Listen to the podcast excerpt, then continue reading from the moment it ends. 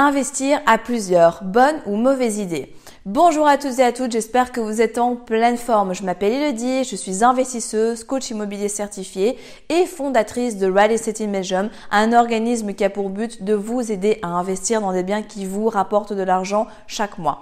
Aujourd'hui, dans cette nouvelle vidéo, je réponds à une question qui m'a été posée par Laura qui me demandait est-ce que c'est intéressant eh bien d'investir seul ou bien d'investir à plusieurs?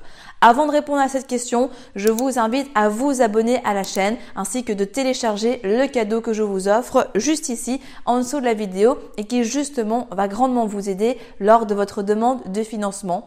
On se retrouve juste après le jingle pour parler de tout ça.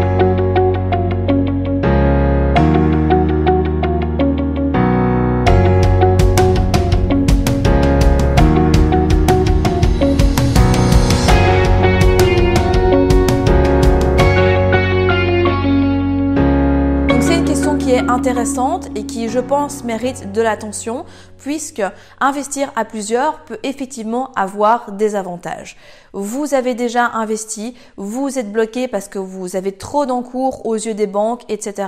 Il y a des fonds qui vous manquent ou autres, ou vous avez une situation qui peut être, par exemple, pas la plus favorable possible. Donc, vous êtes actuellement au chômage, vous venez de vous lancer en tant qu'indépendant ou votre société, vous avez un mi-temps et donc euh, ça ne va pas, etc. Bref, peu importe la raison, c'est vrai que de s'associer à quelqu'un pour investir peut vous permettre de débloquer la situation et de continuer à avancer en acquérant un nouveau bien immobilier. Alors bien sûr, tout sera partagé en deux, en trois, en quatre, en cinq, bref, en autant de personnes qu'il y a dans l'opération, mais ça vous permettra quand même toujours eh bien, de passer au niveau supérieur. Donc effectivement, ça a beaucoup de sens de se poser la question, surtout lorsqu'on est dans une situation bah, difficile au niveau du financement ou eh bien que vous avez tout simplement envie de passer un palier aussi, d'aller sur des plus grosses opérations, de continuer à investir, de ne pas être bloqué, etc. Maintenant, il y a évidemment un versant qui est négatif aussi par rapport à cette question-là c'est qu'on peut très bien décider de s'associer au début avec quelqu'un avec qui ça se passe très très bien et puis du jour au lendemain on a des problèmes. Du jour au lendemain la personne décide qu'elle veut vendre. Oui mais vous êtes en indivision donc est-ce que vous voulez vendre ou pas? Comment ça se passe? Etc. Bref donc il y a un moment qu'il faut être sûr que vous partagez la même vision, les mêmes souhaits parce que c'est un engagement qui dure dans le temps, c'est un engagement financier et malheureusement quand tout se passe bien ben c'est super, la vie est belle mais quand arrivent des problèmes avec des locataires, avec des travaux qui n'étaient pas prévus, etc. Ben là, on commence à avoir dans certains cas des frictions et des personnes qui veulent se sortir de ces opérations et qui pour vous, ben ça peut poser problème. Donc ça va demander de bien sélectionner la personne avec qui vous allez vous associer. Encore une fois, une association ne doit jamais être prise à la légère, peu importe sa nature, que ça soit au niveau de l'immobilier, dans un business ou autre. Toujours bien faire attention à ça et surtout bien tout acter auprès d'un notaire avec des clauses spécifiques etc. Quitte à en faire un petit peu trop au début, mais pour au moins prévoir si en cas de problème, ben, quels sont vos recours, quelles sont vos possibilités de sortie, etc. À cet effet, j'aimerais vous partager du coup un exemple qu'une de mes connaissances m'avait partagé il y a quelques temps. Donc, elle s'était associée avec plusieurs connaissances, et maintenant plusieurs dizaines d'années de ça, pour acheter un immeuble de rapport du côté de Schumann à Bruxelles, et vraiment un projet assez conséquent en termes d'investissement financier. Sauf qu'à un moment, bah, il y a eu un souci. Ils étaient en taux variable, le taux a commencé à remonter et donc ils ont dû payer plus. Il y a des locataires qui sont partis, il y a eu de la vacance locative, il y a eu des dégradations locatives il y a eu des travaux imprévus, etc.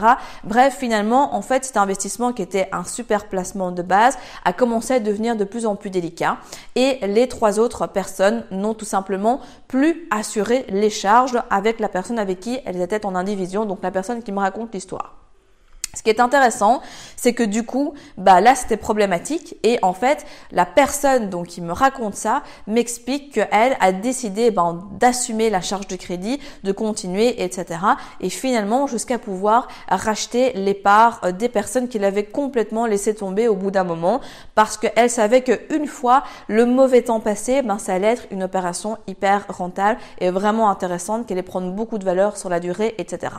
Donc finalement, je vous passe ces détails, mais après après de nombreux mois de discussions, d'accords, d'avocats, de notaires, etc. Bref, assez compliqué, de retard de crédit, etc. Euh, finalement, donc cette personne décide de racheter les parts des autres avec un accord sur du plus loin long terme.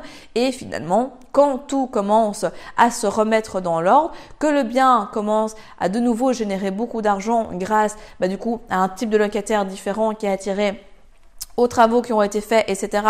Et des taux qui recommencent à baisser puisqu'on est en taux variable, son taux finalement euh, est revu à la baisse. Bien en fait, il explique qu'il ne regrette absolument pas d'avoir gardé cette opération puisqu'à l'heure actuelle, c'est tout simplement cette opération qui est la plus grosse de son parc immobilier qui lui génère le plus de plus-value latente en cas de revente et surtout ses plus grosses rentrées puisque maintenant en étant à Bruxelles du côté de Schumann, ben, pour ceux qui connaissent, c'est un quartier qui a vraiment euh, pris de la valeur ça a explosé, on est proche de la Commission européenne. Bref, donc vraiment tout bénéfice. Mais ce que je veux dire par là, c'est que dans ce cas-ci, son histoire se termine bien. Ça a été très challengeant pour lui. Il a dû prendre plusieurs travails sur le côté pour assumer cette charge. Et donc, ben, d'où l'importance de ne pas prendre à la légère les associations parce que, encore une fois, cet exemple-ci nous montre que quand tout se passe bien, c'est génial, c'est beau, la vie est belle, mais dès qu'il y a quelques difficultés, bon, on peut très vite se retrouver à l'abandon et donc vraiment prudence à ce niveau-là. Donc s'associer, oui, mais toujours en s'associant avec un filtre de recherche poussé et avec les bonnes personnes. Si vous êtes arrivé jusqu'au bout de la vidéo, c'est qu'il est fort à parier que l'investissement immobilier en Belgique vous intéresse. C'est pourquoi je vous invite à vous abonner à la chaîne YouTube afin de ne manquer sous aucun prétexte les prochaines vidéos exceptionnelles qui vont être publiées. Mais également, surtout, ne repartez pas sans votre cadeau offert. Pour cela, rien de plus simple, il vous suffit de cliquer juste en dessous de la vidéo sur le lien et vous allez accéder directement au que je vous offre et qui va grandement vous aider lors de votre demande de financement. En attendant, je vous dis à très vite, prenez soin de vous et on se retrouve très prochainement pour de nouvelles aventures.